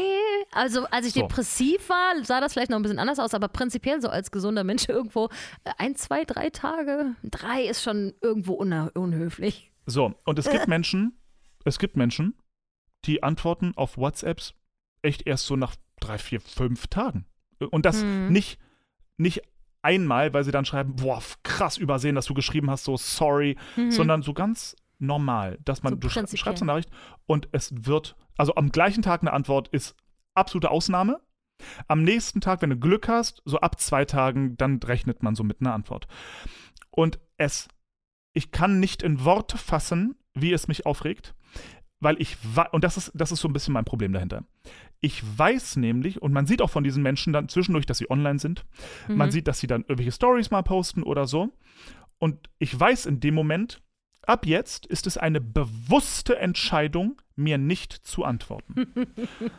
so, und das ist, Ja. in manchen Dingen ist das okay. Ich habe jetzt vor kurzem, habe ich, ja, du hast ja auch bekommen, die Nachricht, die Rundnachricht bekommen, für das Projekt, das ich auf die Beine stelle, möchte ich ja Leute dabei haben. Mhm. Und dass man da vielleicht mal ein paar Tage wartet, weil man das noch mit wem abklären muss und lalala, überhaupt kein Ding. Aber so Sachen wie, hey, wie sieht's denn aus? Wollen wir uns mal auf ein Bier treffen? Wenn ich da eine Woche drauf warten muss auf die Antwort, habe ich schon keinen Bock mehr. Mhm. Weil diese Menschen, ich, wir wissen es alle, als, so, tut mir leid, jeder guckt mehrfach am Tag aufs Handy. Ist so. Da Ja. gibt es auch kein anderes Argument. Es ist so. Jeder guckt mehrfach am Tag aufs Handy und guckt, ob er Nachrichten bekommen hat oder nicht. Mhm. Und spätestens mit einem grünen, äh, mit einem blauen Häkchen weiß ich, die Nachricht wurde gelesen und ich akzeptiere. Natürlich, man kann nicht immer sofort antworten. So, darum geht es. Es geht gar nicht darum, dass ich innerhalb von 10 Minuten eine Antwort brauche. Das meine ich nicht. Mhm. Aber mehrere Tage jemanden warten zu lassen, ist eine bewusste Entscheidung. Ist eine bewusste Entscheidung zu sagen, du bist in der Prioritätenliste nicht hoch genug oder ich habe gerade keine Lust oder wie auch immer, Hm. aber ich antworte nicht. So, und jetzt, so, das ist das Ding. So, und das, das, das, das Ding. Das ist für mich eben WhatsApp, weil WhatsApp ist für mich ein Chat. WhatsApp ist für mich ein Chat. Wenn ich eine Nachricht kriege, dann ist es ein Kurz-Chat-Message-Format-Ding und dann antwortet man zügig, weil ich stelle ja auch keine tief philosophischen Fragen, wo ich so eine ellenlange Antwort drauf brauche. Ja? Ja. Aber manche Menschen behandeln, und ich glaube, das ist die Antwort auf, auf, auf, meine, auf mein emotionales Problem mit dem Ding, manche Menschen nutzen WhatsApp im gleichen, auf die gleiche Art und Weise, wie sie E-Mails benutzen. Wenn Ach, ich eine E-Mail ist kriege, bestimmt das Problem. Ja, ja. das glaube ich ist so, manche Menschen nutzen WhatsApp eben emotional wie E-Mails. Wenn ich eine E-Mail kriege, ist es für mich so, das hat jetzt auch mal ein paar Tage Zeit und das äh, lasse ich auf ungelesen und da, das ist was Offizielleres, da kümmere ich mich drum. Ähm, aber bei WhatsApp ist mein persönlicher, das ist eine kurze Nachricht, mehr macht man damit auch meistens nicht. Ja. Und da gibt es eine kurze Antwort drauf. So, so, Hm. so ein Ding zum Beispiel wie, ähm, hey, wollen wir, eben, wollen wir uns die nächsten Tage mal auf ein Bier treffen? Und dann liest die Person das und ich kriege drei Tage später eine Antwort. Sorry, bin ich genervt und wütend und habe keinen Bock mehr. Hm. So, und das wollte ich mit dir besprechen. Wie siehst du das? Also ich habe Freunde und Freundinnen, da ist das teilweise so, für lange Zeitspannen, immer wenn ich schreibe, kriege ich im Grunde sofort eine Antwort und dann kommt so ein Punkt und dann höre ich drei Wochen nichts mehr. Und ich schreibe immer mal wieder so, hey, hallo, was ist los? Ich hatte doch eine Frage gestellt, kann, kannst du noch mal kurz, lebst du noch? Nichts, einfach nichts. Und dann, da, und dann, bei manchen Leuten kann man sich das ja schon mal erlauben, ne? Das war jetzt ein, wirklich ein sehr naher Freund eigentlich, dass man so immer mal wieder nachfragt, sag mal, ist alles okay? Habe ich was getan? Was ist denn hier los, so, ne? Sag doch wenigstens mal kurz, ob was okay ist oder nicht, weil teilweise gelesen oder dann einfach wochenlang nicht mehr gelesen, da macht man sich ja schon fast Sorgen. Äh, und dann schlägt es wieder um in die Phase, wo man permanent eine Antwort kriegt. Und ich meine noch nicht mal jemanden, wo ich weiß, da sind mentale Probleme, sondern einfach so, weil es ist einfach egal. So, WhatsApp, ich glaube, dass für viele Leute digitaler Kontakt im Allgemeinen einfach dann keinen hohen Stellenwert hat, weil es, es sind keine echten Menschen, das sind nur Buchstaben auf einem, auf einem Ja. Telefon. Vielleicht sind Ja, das Leute, sein. die man eher anrufen muss oder so, ich weiß es nicht. Mit mir macht das auf jeden Fall auch einiges. Ich habe auch einige Ja. Gefühle, wenn Leute so sind mit, mit WhatsApp. Ja, und ich, wie gesagt, ich finde, ich finde, es, ist ja auch kein Ding zu antworten. Ich antworte dir später, ich bin gerade voll mit dem Kopf, ich kann gerade nicht. Mhm. Cool. Wunderbar. Ja. Nur sag doch was. Für mich, und ich glaube, das ist das Ding, für mich ist WhatsApp vom emotional näher dran, wie wenn ich neben dir sitzen würde und sagen und dich kurz mal anhauen würde mit, mit einer Frage. So geht's mir auch. Das ist emotional für mich WhatsApp. Das ist Aber das viele Leute- privateste Kommunikationsmedium, was ich habe, ist WhatsApp. Ja, genau. Und für Ja. viele Leute ist es aber wie eine Brieftaube. Das ist erstmal weg und dann so, irgendwann Hm. kann man sich darum mal kümmern, irgendwie. Für mich ist WhatsApp eine Konversation, eine weiterführende Konversation. Und ich würde ja auch nicht am Tisch dir gegenüber sitzen und du stellst mir eine Frage und ich würde ja auch nicht im Verhältnis dann, sagen wir mal, fünf Minuten für eine Antwort brauchen. Ja, Weil, gut. so, das wäre ja, so das emotionale Verhältnis. Du sitzt dann da und denkst dir so, hallo, Mhm. anyone, d- ist die Birne an, so. Und dann finde ich, wie gesagt, wenn es mal einen Tag dauert, okay. Oder ich kenne das ja auch, dass man dann irgendwie auf einmal ganz viele Nachrichten bekommt und dann sich denkt, oh, boah, äh, sorry, ich antworte, ich kann jetzt nicht, ich mache jetzt morgen. So. Ja. Aber spätestens dann antworte ich. Gerade wenn es Dinge sind, wo man, wo es ein Vor und Zurück benötigt. Richtig. Ja, also eben die Frage, wollen wir uns treffen? Weil irgendwann, wenn diese, wenn die Antwort darauf bewusst ignoriert wird für mehrere Tage, muss ich davon ausgehen, oh, willst du nicht? All klar, dann ja, dann nicht. So ist es. So, wahr. weil, weil wie gesagt, und die, weil die Ausrede, und da waren wir nämlich ganz vorhin, ich glaube, bevor wir aufgenommen haben, die Mhm. Ausrede mit, ich hatte so viel zu tun, laber mich nicht voll. Eine WhatsApp dauert 10 Sekunden und ich verspreche dir, auch du sitzt ab und zu in der U-Bahn und hast 10 Minuten, 10 Sekunden Zeit, ein Wort zu antworten. Deswegen, es ist keine Frage der Zeit, es ist eine Frage der Lust. Und wenn du keinen Ja. Bock hast, mir zu antworten, weil dann bin ich nicht hoch genug in der Prioritätenliste und dann bin ich äh, enttäuscht und wütend. Ich hatte schon mal einen Partner, der so mit WhatsApp umgegangen ist. Oh, Bezug, in um Bezug auf mich. Gottes Willen. So, Nein. ne? Der den ganzen Tag lang nichts von sich hat hören lassen, nicht geantwortet hat. Ist ja auch okay, ich besitze ja meinen Partner nicht, aber, aber dann am Ende Nein, ist gesagt nicht hat, okay. so. Nein, ist es ja, nicht. äh, Es ist, ist nicht es auch okay. nicht. So, man kann das dann immer so schön wegdiskutieren und zu sagen, ja, aber man, man hat ja auch mal jetzt keine Zeit. Weiß ich nicht. Ich glaube, ich war noch nie in der Gelegenheit, dass ich einen ganzen, also über 24 Stunden lang meinem Partner nicht wenigstens ein Lebenszeichen irgendwas geschickt habe. Es gibt Menschen, von denen weiß ich, die sind kurz vorm Burnout, die haben gar keine Zeit. Und selbst da kriege ich manchmal ein kontextloses Herzchen geschickt. Ich glaube, dass man immer, wenn es einem wichtig ist, Mhm. immer in Kommunikation mit seinen Freunden treten kann, wenn man das denn, wenn man es möchte, wenn man es einräumen möchte. Ganz genau. Und das ist das, was ich meine. Da ist eine Prioritätengeschichte.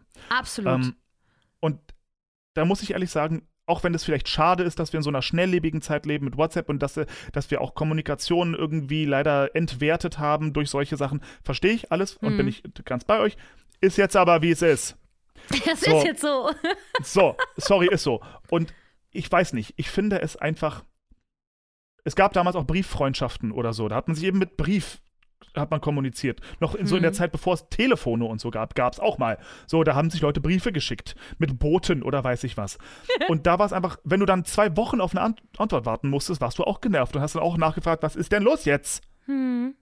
So, und das einfach, das ist einfach alles schneller geworden und so, und das ist klar. Und es gibt Grenzen, wie gesagt, ich erwarte von niemandem innerhalb von 24 Stunden ist okay. So, wenn man das nicht schafft am gleichen Tag, okay, okay, whatever, so, passt schon. Aber dieses notorische entweder gar nicht antworten oder erst nach einer Woche oder so, ist vor allem bei Menschen, wo es ein bisschen von was abhängt, ja, also wo man so ein bisschen was klären muss. Zum Beispiel, keine Ahnung, wir wollen in einem halben Jahr gemeinsam auf ein Konzert gehen, uns Karten kaufen. Wie sieht's denn jetzt aus? Kann ich die Karten kaufen? Keine Antwort. Uh, das Ey, wie sieht's Sachen, hier? Ja. Ja, und das, da gibt's Menschen, auf die ist man so ein bisschen angewiesen und die antworten nicht. Mm. Und die brauchen ewig für eine Antwort. Und da, da, da weiß ich jetzt auch, und ich bin auch leider so einer, ich telefoniere nicht so gern. Oh, ich telefoniere nicht so gern. Nee, ich auch nicht. Mag ich, mag ich irgendwie, nervt mich ein bisschen, aber diese Menschen muss man dann anscheinend anrufen. Oh, ich hasse das auch, wenn Leute unangekündigt einfach anrufen. Das finde ich richtig übergriffig. Ich wäre ich richtig wütend. Am schlimmsten ist, du schreibst eine Nachricht und eine Minute später rufen sie dich an. Denkst du dir auch, Nein. ah, bitte nicht. Nee, komm. Ja, wobei, kommt immer darauf an, wer es ist im Grunde so, ne? Aber das, das kann mich ganz schnell richtig dolle nerven, wenn Leute. Ja. Gerade die äh, Generation über uns, ne? die man Jo. so gerne als Boomer ab, äh, abstempelt. Ich, ich bin ja manchmal in Vertragsverhandlungen oder was auch immer. Oder es gibt so, ich habe für das Konzert in, äh, im April noch irgendwas zu tun, ne? Und Ja. die Menschen, mit denen ich dort die Kommunikation habe und die Organisation, die rufen immer einfach an, um mir auf eine E-Mail zu antworten. Oh, mach das doch bitte nicht, oh Mann, ey. Und dann um jede Uhrzeit und so fünfmal hintereinander, weil ich bin ja nicht rangegangen, dann muss ich es ja nochmal Ja. versuchen. Dass es aber eine Ja. klare Antwort ist, wenn ich nicht rangehe, das interessiert die dann nicht, ne? Und dann äh, wenn ich dann rangehe, so beim dritten Tag des hintereinander wieder Versuchens und ich habe zwischendurch eine E-Mail geschrieben als Antwort, dann einfach wieder anrufen. Und ich habe dann in die E-Mail schon geschrieben, du, wir können so Kleinigkeiten aber auch super schnell einfach per Nachricht schreiben. Wir können ja auch äh, einfach kurz per WhatsApp, wenn was ist, ne? Also ich, mm, ich schreibe dann auch, ich telefoniere halt nicht so super gerne, also sonst, wenn was ist, schreib. Und die rufen immer wieder einfach an, ne? Ja, und das ist das Ding. Ein, ein, ein Telefonat verpflichtet dich zum Kurz. So, da verstehe ich zum Beispiel, wenn ich Leute anrufe und die gehen nicht ran, verstehe ich, die haben gerade keinen Nerv für ein ruhiges Telefonat. Das verstehe ich viel eher. Für eine fucking WhatsApp, 10 Sekunden oder eine Sprachnachrichtantwort, wirklich, ich, ich sage es dir, nicht mal Elon Musk hat keine Zeit dafür.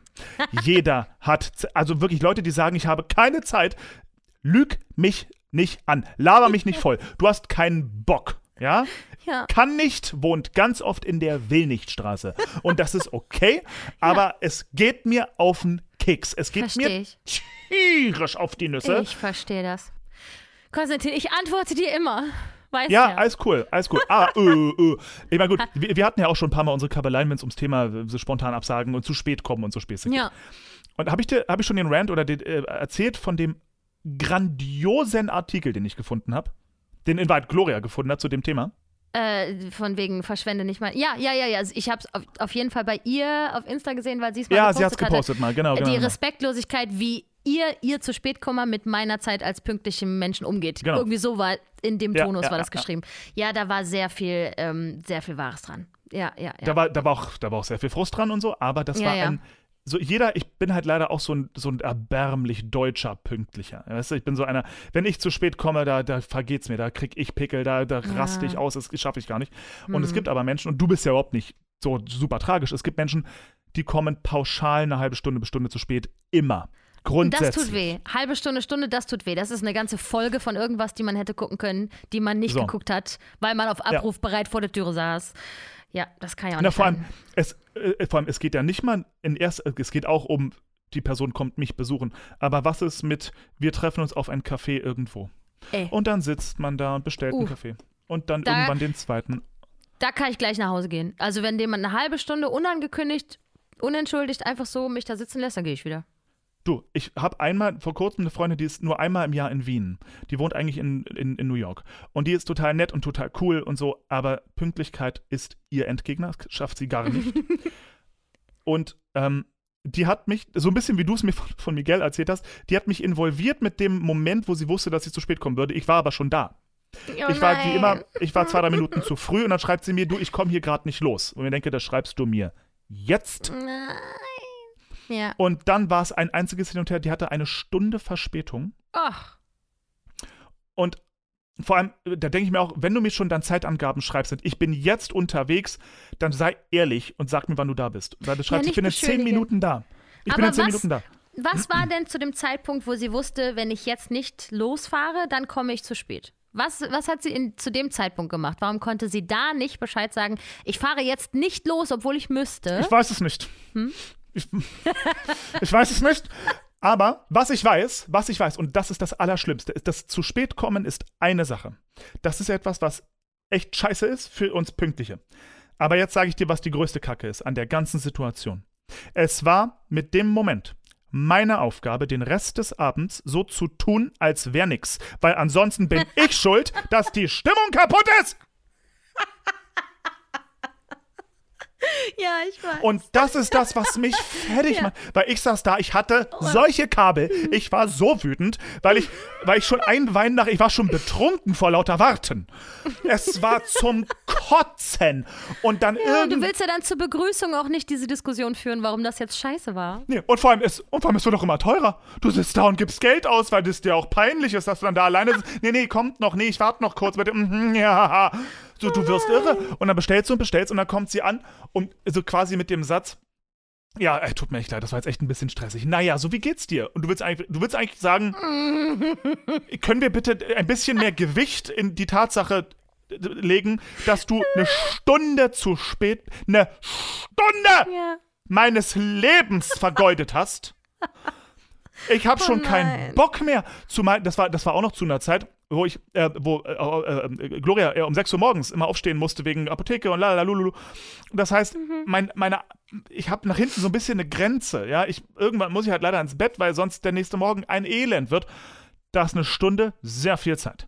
So, und obendrauf fand ich am Allerdings. ätzendsten eben die Tatsache, dass ich mich dann selber total beruhigen musste und, und dann einfach das, das, das gesamte Thema, wie sehr es mich ankotzt gerade, total runterschlucken musste, weil ich ja jetzt auch nicht die Stimmung dann für den Rest des Abends in den Keller reißen kann und ich habe noch keinen Weg gefunden, wie ich damit umgehe. In zu, wirklich, ich habe es einmal gebracht, da war ich verabredet mit einer Freundin und ich saß eine halbe Stunde am verabredeten Ort und sie schrieb mir, ja, sie kommt gerade, das war ja auch die Krönung der Scheiße, da schrieb sie mir, äh, ja, sie wird es nicht ganz pünktlich schaffen und ihr Akku ist jetzt alle.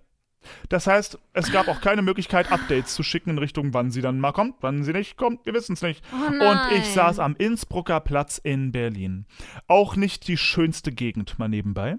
Und Nein. wartete und wartete und habe dann nach einer halben Stunde beschlossen zu gehen. Habe ihr dann noch geschrieben, hey, du, Ja. sorry, hab keinen Bock mehr. Und es kam dann eine halbe Stunde wiederum danach die Antwort, hey, jetzt habe ich wieder Akku. Nein, wo, wo, ähm, wo bist denn du? Nein, lass uns doch noch treffen und bla. Nee, sorry, es tut mir leid. Ich, ich, ich bin schon so sauer. Das war, ich hatte auch keine Monatskarte oder so. Das heißt, ich habe für die Reise hin und zurück fürs Warten 5 Euro bezahlt. Ja. Für Einzeltickets. ähm, Oh und sowas, ich finde sowas, das ist so, wirklich, ich kann nicht in Worte fassen, wie sehr es mich, und ich weiß, ich habe es in diesem Podcast schon mal besprochen und es ist mir egal, das ist meine Spießigkeit der Woche. Es geht mir so auf den Sack. Es ist so respektlos. Kann das so und es ist vor allem so ein, eine Statusverschiebung. Ja, so, weil, und das, das steht eben in diesem, in diesem geilen Artikel drin und es stimmt so.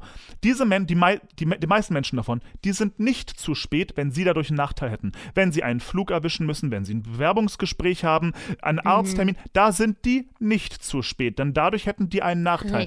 Wenn es darum geht, dass wer anders einen Nachteil hat, weil wir, ich stehe schon in der Schlange für die Kinokarten, ja, so, das ist denen dann scheißegal. Und man muss aber selber, man Yep. wird selber zu so einem ekligen Korinthenkacker. Ja, ich habe, es gibt eine Person in meinem Leben, mit der habe ich sehr regelmäßig zu tun. Ich nenne keinen Namen. Immer zu spät. Wirklich jedes Mal und gerne halbe Stunde bis Stunde.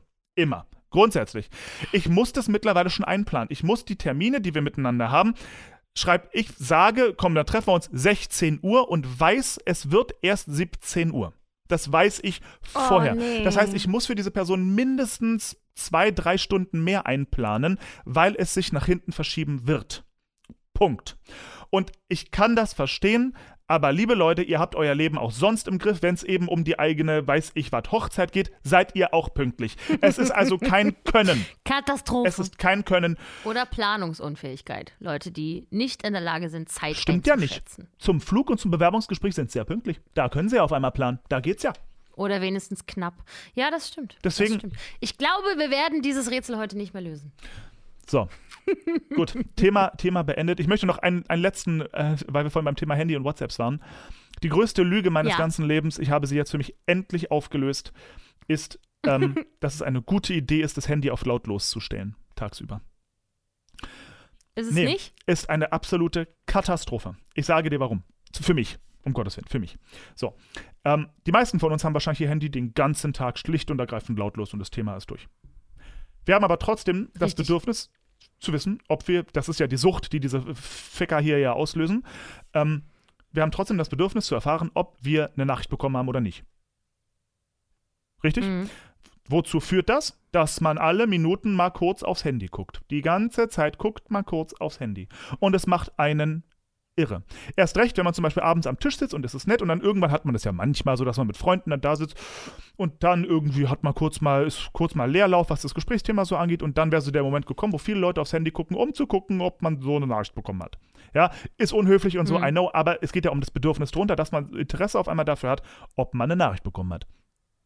Warum Mhm. hat man dieses Bedürfnis dann zu gucken und wird manchmal sogar ein bisschen unrund? Weil das Handy auf lautlos ist und du keine Ahnung hast, ob du jetzt eine Nachricht bekommen hast oder nicht. Guter Punkt. Aber ich vergesse das dann lautlos zu machen, wenn ich in Situationen bin, wo es auf keinen Fall Geräusche machen darf. Grobes Ausnahmeproblem, bin ich auch bei dir. Aber seitdem ich mein Handy jetzt einfach auf laut habe oder mindestens auf vibrieren, ja, gucke ich kaum noch aufs Handy. Weil ich höre, wenn ich eine Nachricht kriege, Hm. und dann gucke ich rauf, wenn ich eine Nachricht bekommen habe. Aber ansonsten dieses, Achso, meins vibriert eh. ja okay, ich habe meins nicht mal auf Vibrieren. Es war einfach nur lautlos, weg, aus, Müll, nichts, gar nichts. Ah, So. ja. Ja, das Total, ist stressig. Total stressig. So, jetzt habe ich mein Handy einfach auf laut oder eben auf Vibrieren oder beides. Und wenn es vibriert, gucke ich, ob was, was gekommen ist. Weil ich weiß, es ist jetzt was gekommen. So, Okay. Das ist besser. und wenn es total lautlos ist, dann habe ich die ganze Zeit das Gefühl, ich verpasse was.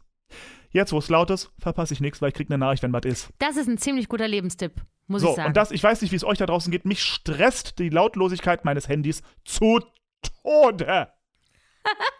das ist jetzt vorbei. So, jetzt kann man endlich es wieder. ist es vorbei. Das ist eine. Ich glaube, dies, dass es diesen Trend schon äh, eine Weile gibt, dass wir alle weniger drauf gucken wollen. Unbedingt. Ich glaube, es wird, wie, es wird schon sehr bald wieder sehr uncool sein, überhaupt so viel am Handy zu hängen. Ja, ich frage mich ja, ob die Erfindung von diesen Smartwatches so eine gute Idee ist, weil das natürlich so die Ausrede. Ich gucke nicht aufs Handy, aber die gucken die ganze Zeit auf die Smartwatch, die ganze Zeit. Wo wir denken, wo ist der Unterschied, du Eierbär? So, what is it? Ja, es, es ist um keinen Deut ist höflicher, auf eine Smartwatch zu gucken, als auf ein Handy zu gucken. Ähm, deswegen auch irgendwie Quatsch. Aber ähm, ich frage mich ja, ob das so eine kluge Erfindung ist. Das nächste wird ja jetzt bald sein von Apple, die Apple-Brille, wo du nicht mal mehr deine Hand bewegen musst, um zu sehen, ob du eine Nachricht bekommen hast. Es wird dir einfach in der Brille eingeblendet. Da denkst du noch, dein Gesprächspartner guckt dich aufmerksam an, aber liest heimlich eine E-Mail in deinen Augen, in deinem So. Gesicht. Und Das wird es Und das, sein. ich weiß nicht, ob das so gesund ist psychisch. Ich, I'm not sure. Wir sind alle eh schon versklavt von Ja. der ganzen Kommunikationstechnik. Ja, das Problem sehe ich Ja. bei mir auch. Naja, so, das war also das. Vielen Dank fürs Zuhören, dieser Rant. Es musste alles raus. Ich bin so froh, dass ich das endlich loswerden konnte. Äh, Es war schon wieder eine Therapiesitzung hier. Na gut. So, mein lieber Konstantin, ich werde mir jetzt was Leckeres zu Ich essen auch so kochen, Hunger. weil Oh. meine letzte Mahlzeit ist schon extrem lange her.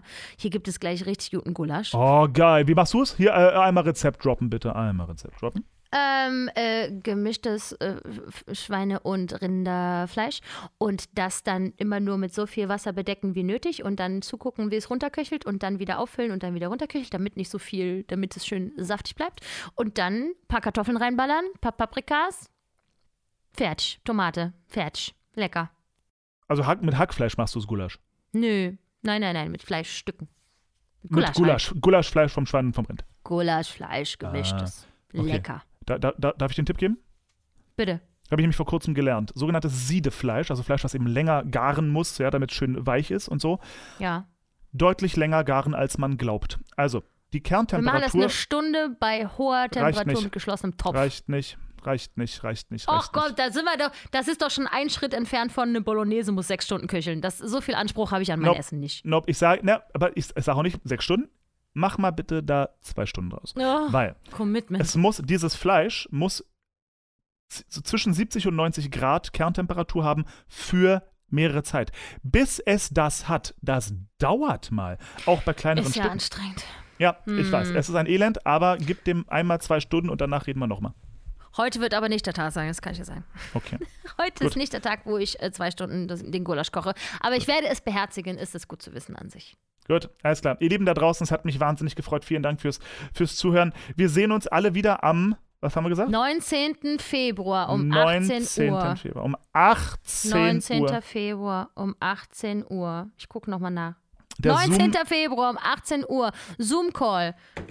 Der Zoom-Link wird gepostet in unsere Bio und sonst überall auch. Genau. Aber wir können ja noch mal so eine Erinnerungsankündigungs-Mini-5-Minuten-Folge machen. So kurz vorher, damit alle noch mal bewusst werden, äh, ne, ne, ne? Gut, so, so- sich alle noch mal erinnern.